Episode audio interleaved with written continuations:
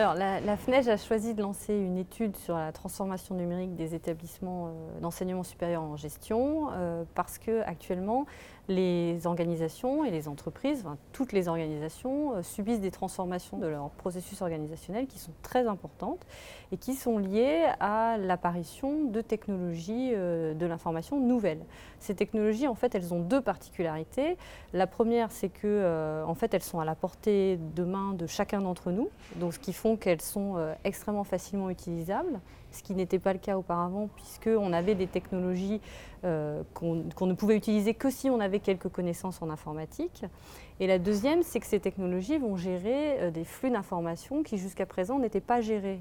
dans les organisations, comme les connaissances des salariés, qui connaît qui dans l'entreprise, les flux physiologiques, le cycle de sommeil, tous ces éléments-là qui sont en fait des, flux d'informations qui n'existaient pas pour les organisations auparavant. Les conséquences de ça, c'est que l'arrivée de ces technologies vont ouvrir toute une série de nouvelles opportunités pour les organisations et en particulier pour les établissements d'enseignement supérieur. Et donc la question que se pose la FNEJ, c'est comment est-ce que euh, les organisations que sont les établissements d'enseignement supérieur euh, se transforment avec ces nouvelles opportunités, comment elles font évoluer leur mode de travail, leurs pratiques d'enseignement, leurs pratiques de recherche. Et donc, la FNEJ demandé, euh, nous a demandé, à Imed et moi-même, de mener une étude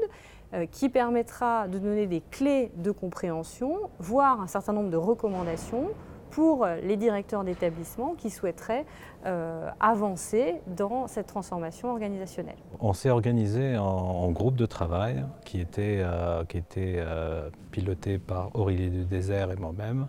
avec une certaine représentativité des, acteurs dans le monde académique et de recherche, et puis des entreprises. Donc on a des gens qui font partie de, grands groupes, et puis des, enseignants-chercheurs, et aussi des gens qui sont dans, par exemple, un représentant de la CCI. Alors, y a, on, fonctionne en, groupe par session, donc on se réunit euh, bah, sur plusieurs sessions. À chaque fois, il y a un thème, un thème qui va orienter notre discussion, et puis on va aussi faire appel à des intervenants externes. Ces intervenants, ils vont nous donner un éclairage soit scientifique, académique, soit un retour d'expérience au niveau pratique.